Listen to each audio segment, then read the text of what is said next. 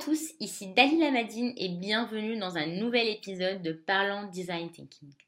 Parlant Design Thinking est un podcast où nous mettons en lumière des personnes qui utilisent l'esprit design pour résoudre les problèmes autour d'elles et ainsi décrypter leurs succès et échecs. Mon objectif est de rendre le design thinking concret pour tous. L'intervenant de ce nouveau podcast est Nabil Elbeki, chef du pôle anesthésie-réanimation du centre hospitalier de Valenciennes. Parfois, il m'arrive de préparer une interview en pensant être sûr de l'orientation que va prendre la discussion, et parfois, je suis complètement touchée, voire même émerveillée par ce que j'entends. Et c'est le cas de cette rencontre avec Nabil Elbeki. Nabil a utilisé l'état d'esprit du design thinking pour répondre à un problème, celui de réduire l'anxiété des enfants avant d'aller au bloc opératoire.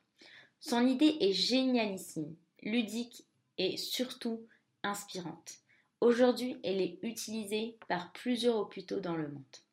Je ne vous dis pas plus. Bonne écoute à toutes et à tous. Nabil, est-ce que tu peux nous raconter euh, la jeunesse du projet et surtout nous donner un peu bah, le début et euh, à quel problème vous avez voulu faire euh, face? Alors Dalila, pour te rappeler un petit peu la, la genèse du projet, et le pourquoi du comment de notre projet, mhm.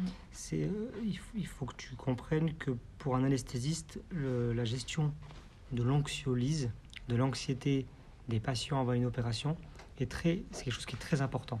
Donc ça, ça concerne toute une batterie de médicaments qu'on peut utiliser pour lutter contre l'anxiété.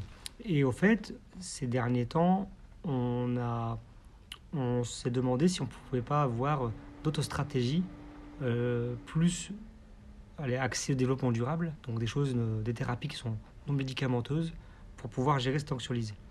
Donc dans le service euh, qui est le mien, à Valenciennes, on est très axé hypnose en anesthésie. Donc on a une dizaine de médecins qui, sont, qui ont le DU euh, d'hypnose. Et donc on est très friand de toutes les techniques pour éviter les médicaments.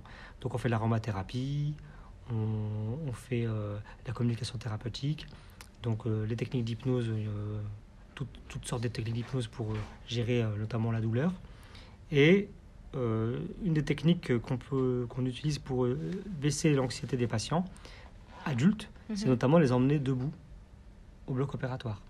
On arrête les brancards, les gens ils sont debout, donc il y a plus de respect, l'accueil est plus courtois, plus naturel.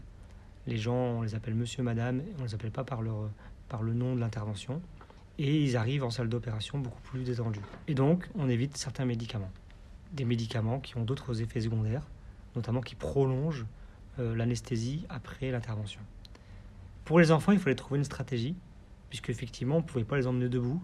C'est plus difficile, c'est plus complexe. Et puis, euh, c'est des, des personnes, les enfants, des personnes qui sont plus anxieuses plus triste, il y a les parents. Il y a le, ce, lien euh, avant l'intervention euh, qui est très fort, qui est très angoissant. Et donc on a des pleurs, des cris. Et, euh, c'est difficile à, gérer avant une intervention. Donc on donnait des médicaments. Et on avait des, enfants qui, se réveillaient mal après l'intervention. Donc eh ben, c'est avec ce, autour de ce problème-là qu'on a commencé à discuter en équipe et qu'on a pensé à transformer le brancard en jouet. Et finalement, qu'on a commencé à, réfléchir à l'utilité, pourquoi pas, de voitures électriques.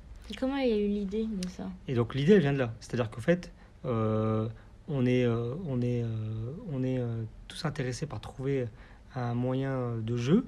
On pense aux voitures, mais l'idée concrète et la concrétisation, c'est le jour où je vais dans, un magasin de jeux pour ma fille, pour acheter un quad, et je trouve une, une concession de voiture électrique.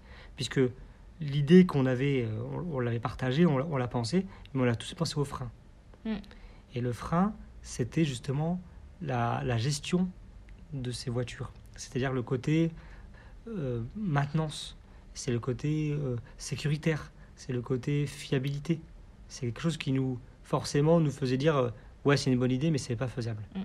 Et finalement, en trouvant un concessionnaire, on s'est dit ben, tiens, on a tout un pan, un frein d'un écueil qu'on avait, qu'on avait relevé tout de suite au sein de notre équipe en brainstorming qui, euh, qui a été levé. Et, et donc on avait possibilité de, de gérer, de gérer euh, euh, une flotte de voitures et de pouvoir les réparer, de pouvoir les sécuriser. Et donc ça, une fois qu'on a eu levé ce frein, et ben, l'idée est devenue concrète. C'est-à-dire qu'on a pu acheter des voitures et commencer à écrire des protocoles, des procédures. Parce qu'à l'hôpital, donc les process, bah, comme je vous l'ai dit, une process de maintenance, c'est qui fait quoi, qui répare, qui surveille. Euh, une des valeurs fortes de l'hôpital, c'est la qualité euh, des soins, mais c'est aussi la sécurité. On ne pouvait pas euh, introduire comme ça un matériel innovant et qui n'a pas été fait pour le soin sans être sûr qu'au niveau sécurité, on soit fiable. Donc on a créé une fiche de maintenance, on a dû intégrer toute l'équipe des ouvriers de l'hôpital en charge du secteur du bloc opératoire pour pouvoir les, leur inculquer la gestion de ces autos. Notamment, on sait que ces, ces, voitures sont souvent déjà montées. Ben, nous, on a refusé. On voulait qu'elles soient arrivées en kit pour pouvoir les monter nous-mêmes, pour nous les après, pour vraiment acquérir, connaître, maîtriser la voiture dans son fonctionnement. Puisque justement, l'intérêt, c'est d'avoir une maîtrise. Donc il fallait que ce soit un outil qu'on s'approprie. Donc j'avais l'impression que le fait que l'ouvrier construise lui-même la voiture, la monte un peu, c'est pas compliqué, hein, mais mm. la monte et que, le, que la voiture ne soit pas déjà montée, ça permettait aussi de l'impliquer plus, de lui, ça lui permettait de faire la fiche de maintenance plus facilement, plus aisément, et puis connaître la fragilité de la voiture et savoir ce qui pouvait être coupant ou dangereux pour un usage euh, hospitalier. D'accord, et du coup, qui les montait ici? Alors c'est l'ouvrier, l'ouvrier de pôle. On a deux ouvriers de pôle, deux euh, techniciens de maintenance qui euh, font ce travail-là au quotidien. C'est-à-dire qu'en fait, au quotidien, c'est des gens qui réparent les, robinets, euh, réparent les prises, réparent les brancards, réparent les portes, et sont devenus de, maintenant des maestros en montage de voitures électriques. Les autres protocoles, ben, c'est les protocoles de fonctionnement et de qui fait quoi, un logigramme. Parce qu'une fois qu'on a eu l'idée, effectivement, c'est une idée qui peut être, paraître simple, mais on change complètement les habitudes du service, des services, puisqu'on a les services d'ambulatoire, mais on a aussi le bloc opératoire, on a les infirmières, les aides-soignantes, on a les médecins, on a également les anesthésistes, les chirurgiens. Donc c'est plusieurs corps de métier, les brancardiers, et donc euh, plusieurs corps de métier qui travaillent ensemble, qu'il faut coordonner, puisqu'il faut un, top départ, il faut savoir qui euh, accompagne l'enfant, parce que c'est des voitures qui sont certes électriques, mais qui sont soit commandées par l'enfant, mais qui peuvent être guidées avec une télécommande. Donc on a toujours quelqu'un à proximité pour suivre l'enfant, pour sécuriser le parcours, pour guider aussi tout le, tout transit euh, du patient, et puis euh, qui euh, permet aussi de faire les transmissions orales, comme avant. Donc on a dû juste adapter notre parcours, et donc il fallait l'écrire, et donc on a dû créer un logigramme avec, en, ayant l'accord de chacun, de chaque corps de métier, pour que tout le monde adhère au, projet. Et du coup, c'est ça ma question. En termes de conduite du changement en interne, est-ce que c'est quelque chose qui a posé problème ou voilà, Alors, c'est vrai que c'est quelque chose qui a, qui a, qui a pas posé problème, c'est un grand mot, mais qui n'a pas été acquis d'avance. On va dire que la chance qu'on a, c'est qu'on a un hôpital qui est un hôpital qui est innovant euh, de par son management. On fait un management de terrain avec une délégation de gestion des projets qui est très très abouti, qui est assez unique en France. Donc ce sont les praticiens, les soignants qui gèrent leurs projets sans avoir euh, besoin, quand c'est des projets qui sont d'envergure financière pas, pas trop élevée, mhm. mais avec euh, pas mal de marge de manœuvre, qui nous permettent de faire des projets de façon euh, très libérée. Et donc, c'est grâce à cette liberté d'action qu'on peut très vite, avec des idées qui sont assez simples, ou des idées qui sont parfois plus difficiles, aller en phase projet. C'est nous qui portons le projet et qui pouvons aller directement voir nos collègues. Et puis derrière, comme pour l'ouvrier, pour l'exemple de l'ouvrier, on se connaît, on se parle, la hiérarchie elle est directe. Donc euh, c'est les médecins, les cadres soignants qui, sont, qui ont euh, ce pouvoir de gestion et de décision. Et on prend la décision assez simple et on teste. Si ça va pas, ben on fait pas. Et si ça fonctionne, et ben on cartonne. Mm. on va plus vite dans le mode décisionnel. Dans d'autres hôpitaux, c'est une hiérarchie un peu plus descendante. Donc c'est soit l'administration qui a l'idée et qui essaie à imposer aux soignants quelque chose dont ils ont eu l'idée, mm-hmm. ou alors c'est des soignants qui ont des idées et qui, pour le faire, doivent demander l'avis d'administrateurs qui ne connaît pas forcément le terrain soignant. Et donc ça prend plus de temps et, souvent ça se heurte à des raisons bassement économiques. Et malheureusement, euh, ça prend, ou alors en tout cas ça prend beaucoup plus de temps. Et dans notre expérience, on a vu qu'on avait plus toutes ces typologies qui revenaient vers nous, c'est-à-dire qu'on avait des hôpitaux, des administrations qui nous ont appelés pour le, vouloir le faire dans leur hôpital. Mhm. Et là, ils me disent qu'ils se heurtent à leurs praticiens qui ne veulent pas. Donc on m'a demandé de les appeler pour les convaincre. Donc j'ai appelé des praticiens, des collègues pour leur expliquer que c'était intéressant de le faire. Et à contrario, j'ai aussi eu des praticiens qui m'ont appelé pour me dire qu'ils voulaient euh, le faire, mais que l'administration ne trouvait pas ça intéressant en termes de communication ou euh, avait peur des coûts. Et donc je devais appeler l'administration pour les convaincre du fait que le coût n'était pas élevé pas et que c'était intéressant. Est-ce que tu peux nous parler du dernier du coup dans le protocole? Alors le troisième protocole, c'est le protocole d'hygiène. Donc c'est pareil, c'est aussi des acteurs clés euh, de l'hôpital. C'était aussi un, un- un de nos freins, puisque forcément, euh, vous savez bien qu'un bloc opératoire, c'est un sanctuaire euh, euh, où on doit s'habiller et avoir euh, une tenue adéquate pour éviter les infections. Et donc, euh, comme on ramène euh, un objet qui est, euh, qui est euh, pas stérile, on, était très, euh, très inquiets euh, d'avoir leur, et très intéressés d'avoir leur avis. Et donc, on les a impliqués euh, tout de suite aussi, dès le début du projet, pour avoir leur avis. Donc, ils ont été tout de suite emballés, ils ont fait des recherches et ils nous ont fait un protocole de maintenance, d'hygiène, c'est-à-dire là, c'est un protocole avec pas de maintenance, mais un protocole d'hygiène tout court, un protocole de nettoyage de la voiture. À chaque fois qu'un enfant utilise la voiture, et ben, nos équipes ont un nettoyage euh, particulier avec des lingettes particulières, un produit particulier à faire pour euh, que la voiture soit toujours saine et réutilisable. Et donc, c'est du travail en plus. Donc, c'est là que la conduite du changement a, dû, être bien menée, puisque forcément, euh, on gagne pas, on perd un petit peu de temps dans le transfert et on perd un peu de temps aussi dans la gestion de cette, de de cette maintenance, cette hygiène du véhicule. Mais euh, le gain, il est euh, ailleurs, notamment sur le réveil, le, Mm. temps, euh, le temps passé en salle de réveil qui est beaucoup amoindri parce qu'on n'utilise plus de prémédication. Et entre, entre le- l'idée et euh, la mise en place de ces protocoles, ça a pris combien de temps? Alors, quand on a eu l'idée, c'était courant 2017. D'accord. On a trouvé la voiture bah, en octobre 2017. On a acheté deux voitures avec nos propres moyens et on a commencé le Les moyens de l'hôpital Les, ou- les moyens, c'est les moyens de, des soignants. C'est-à-dire qu'on a, on avait une cagnotte des docteurs. D'accord. On a acheté avec la cagnotte des docteurs deux voitures. Ok. Donc c'est pas l'argent du contribuable. Comme c'était une idée un peu qui n'était pas encore prouvée scientifiquement, qui n'avait pas de valeur scientifique, pas pour le moment, il fallait que qu'on qu'on prenne l'argent qui soit de l'argent propre.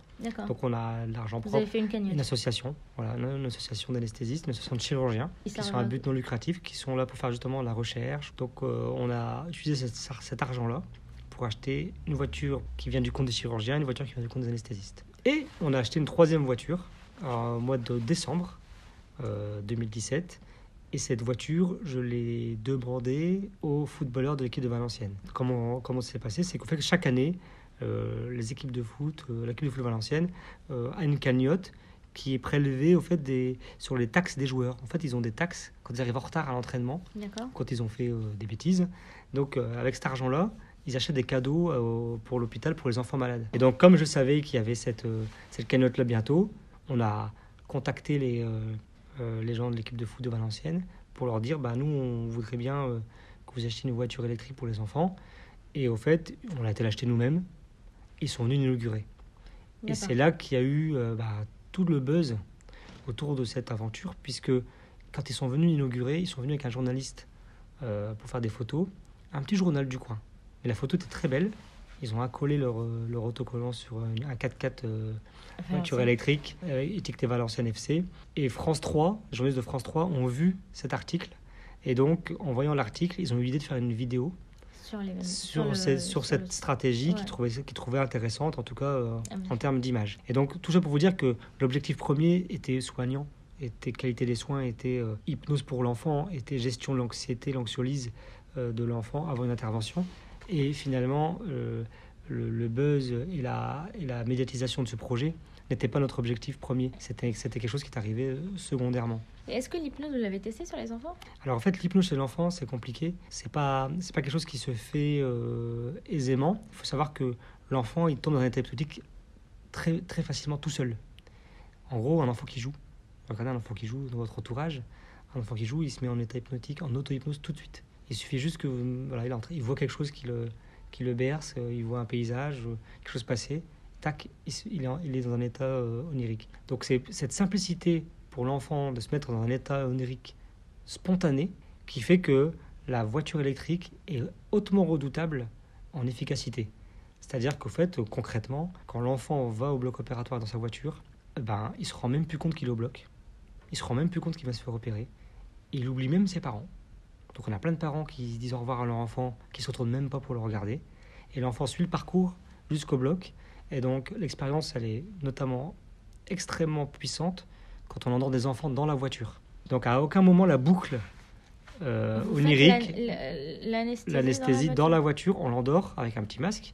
Donc en fait, pour endormir les enfants, on utilise un petit masque, ils respirent un gaz. Et donc, on fait régulièrement des anesthésies pour les enfants les plus euh, anxieux potentiellement.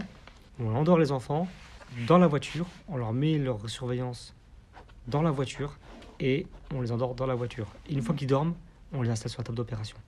Donc cette boucle d'anesthésie, cette boucle d'hypnose n'est jamais fait, n'est jamais, ne s'arrête jamais jusqu'à que finalement qu'on qu'on qu'on- qu'on arrête la voiture. Donc, quand on sort la l'enfant de la voiture, l'hypnose est terminée, il, re- il redevient dans la réalité. Et donc, nous, on essaie de jamais la finir jusqu'à soit- que le patient soit endormi. Et est-ce que tu peux nous parler du parcours? En amont, en fait, ils sont vus en consultation. C'est-à-dire qu'on voit les parents et les enfants en consultation de chirurgie. Et déjà là, bah, on a une bonne partie des enfants qui sont courants, qui a la, la petite voiture. On a mis des photos en consultation des, des enfants qui sont venus se faire repérer dans les voitures. Donc les enfants, déjà, ils ont, ils ont hâte. On les met déjà dans l'ambiance.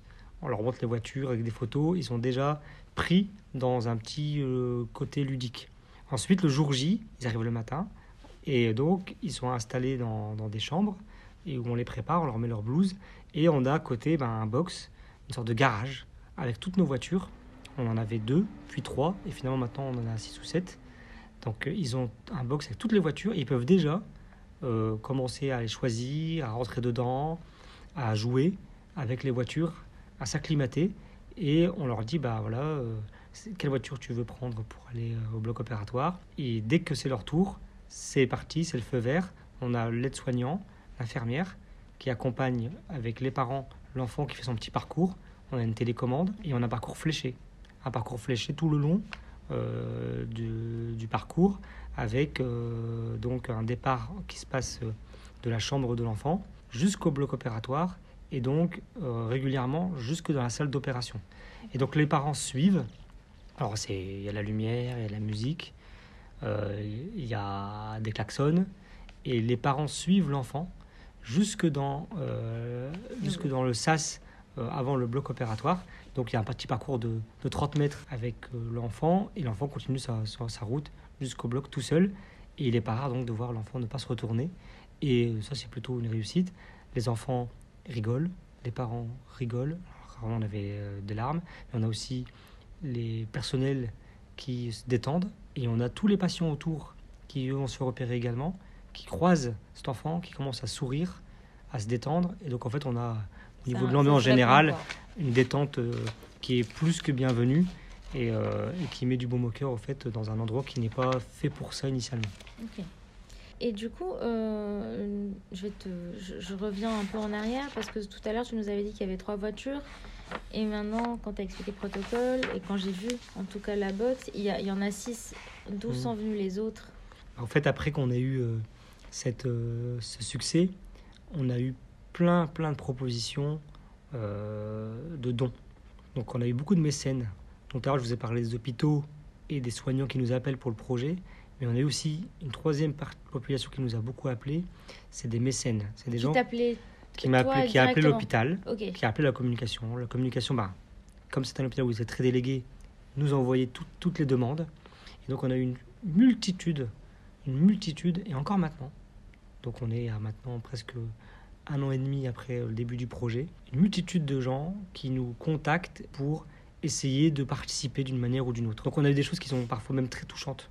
On a eu euh, une dame dont euh, la voiture électrique qu'elle avait à la maison était la voiture de sa petite fille qui avait une leucémie et qui est décédée. Donc elle a voulu nous donner la voiture de sa fille. Donc on a pris la voiture de sa fille dans le, projet. On a eu euh, des associations de gens qui, qui ont des maladies chroniques, qui ont voulu payer leur propre voiture. On a eu, on a des étudiants qui ont voulu faire une petite quête étudiante pour essayer d'avoir, Mhm. euh, pour avoir une voiture euh, des étudiants. On a eu, euh, alors là plus plus plus médiatisé, on a des étudiantes lyonnaises et une dentiste de Lyon avec des étudiantes lyonnaises qui veulent faire un- le rallye des gazelles sponsorisé et puis avec le sponsor payer une voiture pour un hôpital. Et en fait, tout le travail que nous on a eu à faire, c'était de un peu de filtrer. C'est-à-dire qu'en fait, on a accepté des choses de la région d'abord, puis après on a des choses qui sont au niveau national, qui commencent à prendre beaucoup d'ampleur. Et donc moi, j'ai dû euh, remettre en relation des gens. C'est-à-dire qu'on a des hôpitaux qui m'ont appelé et des mécènes du même coin qui m'appelaient. Je les mettais en relation, puisque les mécènes voulaient travailler avec nous. Et moi, je dis, bah non, on travaille avec votre hôpital de proximité. Oui. Mais parce qu'ils ne savaient pas que. Et parce qu'ils ne savaient pas que l'hôpital pouvait être intéressé. Et donc moi, j'ai fait un, un travail presque pendant un an de mise en relation de personnes entre eux, entre elles. Alors ça, ça, c'est plutôt les bonnes solutions, les bonnes résolutions. Après, on a toute une partie aussi des, projets qu'on n'a pas pu se faire. C'est-à-dire des gens qui, des mécènes qui ne trouvaient pas d'hôpital intéressé dans le coin, ou des hôpitaux qui ne trouvaient pas de mécénat, ou des gens privés qui, euh, n'étaient pas, euh, qui n'étaient pas, euh, qui trouvaient personne comme interlocuteur dans leur coin. Mais tout- à chaque fois, j'ai encouragé au moins la, la bonne idée et la motivation. Et après, on a eu beaucoup, beaucoup de sollicitations à l'étranger. C'est-à-dire Ah oui. qu'on a eu euh, les Belges, deux hôpitaux belges qui sont venus nous visiter. Donc en Belgique, c'est maintenant euh, devenu très développé. On a les Italiens, qui ont été les premiers à nous contacter, un hôpital italien. On a les Allemands. Qui ont eu ça comment Juste euh, par. Alors c'est par, c'est par le, le buzz, par le, par les, il y a eu 20 millions, presque 20 millions de vues hein, de la Ouais. vidéo de France 3. Derrière, on a eu toutes les radios, toutes les chaînes de télé, TF1, et après on a eu l'AFP. Donc ça, là, c'est une dimension européenne. On a les Hollandais qui sont venus euh, euh, faire leur, euh, qui, qui voulaient même faire leur, leur, vidéo chez nous et Ah pas ailleurs. Et puis après, on a eu Marseille avec Florent Thauvin, un joueur de foot qui a acheté 15 voitures pour l'hôpital de Marseille. Alors le seul, le seul truc, c'est que les hôpitaux qui nous ont contactés, on a partagé notre savoir, notre culture, notre, Ouais, nos problématiques, nos écueils, et on leur a expliqué comment réussir. On leur a fourni tout notre travail pour que ça fonctionne.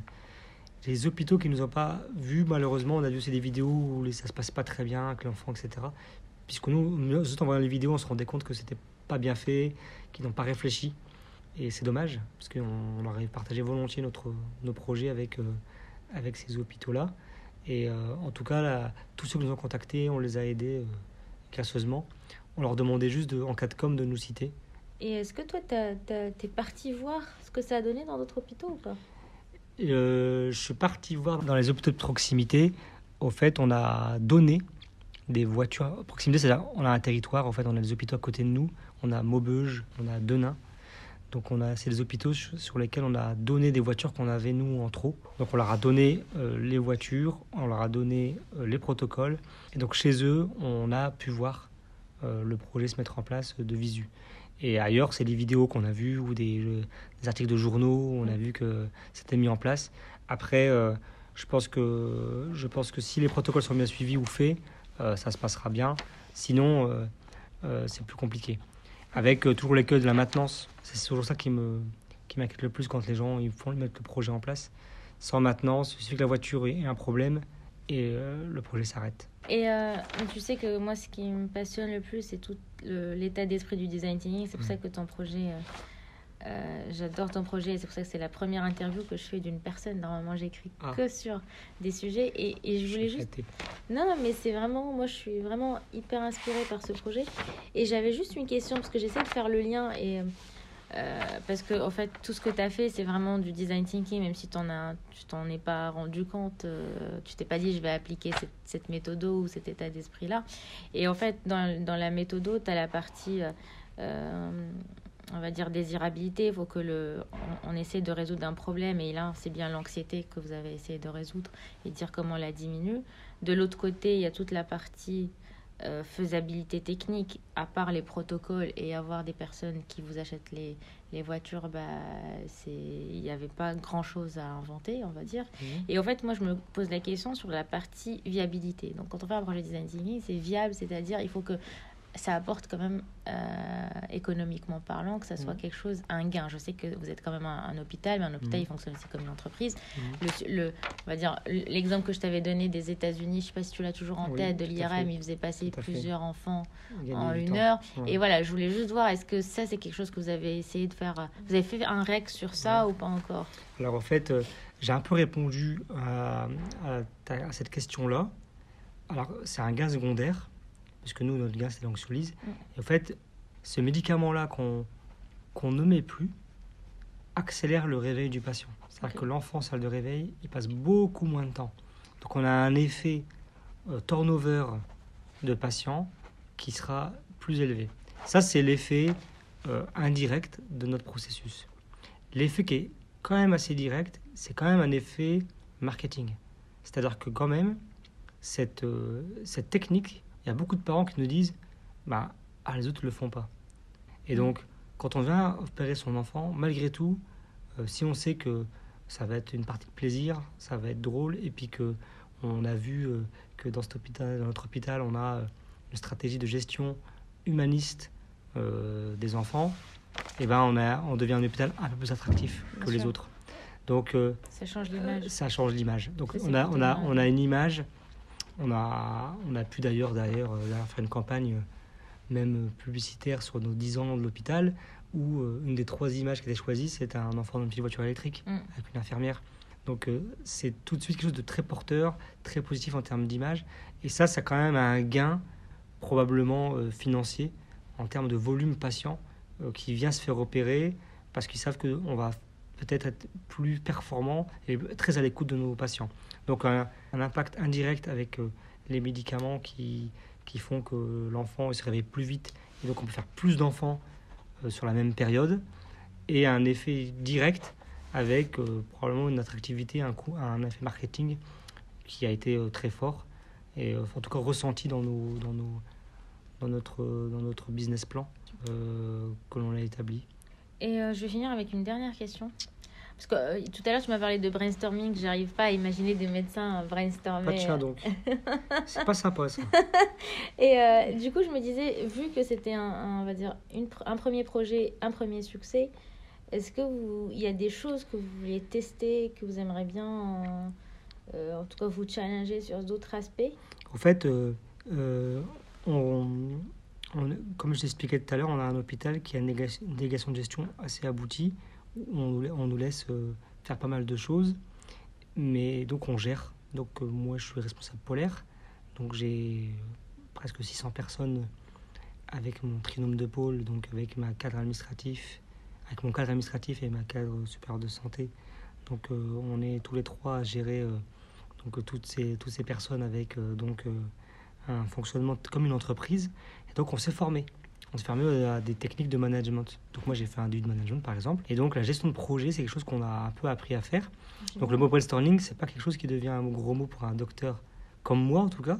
En fait, parce qu'on vous gros mot. imagine, on vous imagine oui. plutôt dans l'urgence et dans le Ouais. et pas plus dans la gestion de projet euh, long terme. Au quoi. fait, on n'est pas formé pour ça. C'est-à-dire Mm. qu'effectivement dans les études de médecine on ne nous forme pas à, à- à gérer des projets. Mais je pense que ça va changer. On ne peut pas continuer comme ça.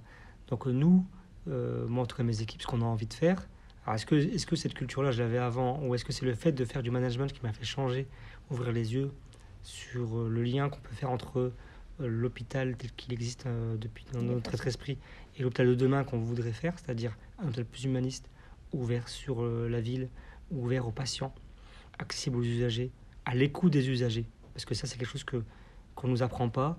On a l'impression que voilà, on est, euh, on est toujours sur l'image du médecin euh, ch- chef et qui décide tout seul, euh, du médecin de famille qui avait, euh, qui avait le dernier mot. Je pense qu'on peut plus travailler comme ça, on peut plus gérer l'être humain comme ça. C'est dans l'air du temps quand on Mm. écoute un peu ce qui se passe, tous les mouvements sociaux, on ne peut plus faire ça. Donc, pourquoi pas être les premiers à faire des choses un peu nouvelles et faire participer nos usagers, nos patients. On sera meilleur, on sera plus compétent et je pense qu'on aura probablement des résultats en qualité de soins. Donc ça, après, il faut le prouver avec la, avec la recherche. Et donc, pour ce projet-là, notamment, on a un projet recherche. euh, Au-delà de la viabilité financière, on est en train de faire aussi un... C'est de, essayer de le valider scientifiquement. Est-ce qu'on a un impact sur l'anxiolyse vraie? Est-ce qu'on a un impact sur euh, la qualité? Mais est-ce qu'on a besoin de prouver ça? Parce que C'est Euh. c'est le monde hospitalier. C'est le monde médical. Oui, mais ça, c'est le monde aussi business. Aujourd'hui, le gros souci du design, en tout cas du design thinking, c'est de prouver sa, sa rentabilité, Mhm. le ROI. On a beaucoup de chefs Mhm. d'entreprise qui nous disent Oui, mais c'est quoi mon retour sur investissement? Mais parce que c'est quelque chose qui. qui pour moi, le, le seul ROI, c'est l'humain dans tout ça. Donc, c'est, on a- on n'est pas obligé Mhm. de prouver que scientifiquement ça marche parce qu'on voit que les gens sont heureux et Mhm. que ça améliore leur expérience. Et au fait, on a toujours besoin de prouver que ça soit scientifiquement parce que c'est un fait. hôpital ou financièrement parce qu'on est une boîte. Et, et on se pose la question est-ce qu'on est vraiment obligé de prouver ça? Alors, l'ob- l'objectif de prouver en médecine, c'est de pouvoir dupliquer le modèle. C'est-à-dire que si jamais j'arrive, c'est plutôt qualitatif. C'est-à-dire que si on arrive à dire que, à montrer à tous mes homologues, anesthésistes du monde entier, Mm. si on arrive à prouver que c'est scientifique ce qu'on a fait et que qualitativement c'est quelque chose de positif, et ben en fait ils vont, ça va être reproduit. Ouais. Et reproduit, donc ça veut dire que les enfants d'ailleurs, ils vont pouvoir aussi en bénéficier. Donc l'objectif n'est pas juste de prouver pour prouver, c'est prouver pour pouvoir dupliquer Bien sûr. aisément. Et derrière, c'est la méthodologie. En gros, les techniques de médicales, on doit faire nos preuves pour pouvoir derrière dire bah, c'est comme ça qu'il faut faire. Et plus comme avant. Parce que comme avant, c'est mettre des médicaments, ne pas parler aux patients, shooter, accepter les larmes et ne pas parler. Ah, Donc sûr. si nous on dit regardez nous on fait mieux que vous, avec en écoutant les, les usagers, en s'arrêtant un petit peu, ré- réfléchir ensemble avec nos infirmières, les écouter, mettre tout le monde sur le même pied d'égalité, ne pas avoir une hiérarchie descendante et que tout le monde tout, tout le monde s'écoute et avoir des, des idées nouvelles et les tester et dire que ça fonctionne derrière, qu'on est meilleur, et ben les gens vont peut-être nous copier. Donc c'est- plutôt dans ce sens-là que, Ouais, que je parlais de, de prouver. Et, euh, et peut-être qu'un jour on n'aura plus besoin de prouver. hein. Ouais, et mais oui, mais c'est clair, pas. déjà pas mal que des boîtes, que des hôpitaux essaient de, de réfléchir à, à ça en mode projet et améliorer l'expérience des patients, parce que c'est pas tout le monde qui fait ça. Et je, je t'avais promis que c'était ma dernière question, mais j'ai une Mhm. question, mais euh, c'est juste une curiosité. Parce que, euh, est-ce que tu sais, peut-être tu sais pas, pourquoi on a toujours ramené des gens dans des brancards au bloc? Ouais. Parce qu'en fait, la- la- ouais. quand tu m'as expliqué que maintenant ils vont tout seuls, en fait, je me suis dit, mais, mais pourquoi il y a eu ce brancard Eh ben, je ne sais pas. Je pense que c'est un héritage d'après-guerre. C'est-à-dire qu'au fait, on mettait tout le monde dans les s'il- C'est il historique. C'est historique. il Les gens étaient blessés. Il y a, il y a des héritages comme ça. On a des dogmes. Quelqu'un arrive, il est malade, on l'allonge. Et en fait, c'est une grosse, grosse, grosse erreur. Grosse, grosse, grosse erreur. On a l'impression que euh, quelqu'un qui a une faiblesse, il faut l'allonger. Sauf qu'en faisant ça, on a un impact probablement psychologique, un impact sûr, génétique, un impact microbiologique qui doit être Énorme. énorme. Et les gens, en fait, ils se disent, bah, je suis vraiment malade. Et donc, en fait, c'est un- une grosse erreur. Il faut qu'on change tous ces dogmes. C'est la, c'est aussi une, une forme de facilité. C'est-à-dire qu'en fait, l'être humain qui allonge, le brancardier, le médecin ou l'infirmière qui allonge le patient, et ben, le patient, il est allongé, du coup, il, a, il parle plus. Il lui parle plus. Donc, en fait, on peut passer à autre chose. Je- moi, je pense qu'il y a ça aussi. C'est qu'en faisant ça, ben, on déshumanise le patient, il devient un, un cas, et c'est facile, au fait. On gagne du temps. C'est-à-dire Mm. qu'en fait, on n'a plus besoin de lui parler. Et on n'a plus besoin de lui expliquer forcément tout, et on peut le, le ranger comme un objet. Et Mm, donc, nous, on essaie de tout, de, de faire une nouvelle version, et on réhumanise. Ça passe par une, toute une stratégie, toute une vision complètement différente, et malheureusement, on n'est pas encore très nombreux à partager cette vision, non, parce que ça coûte du temps.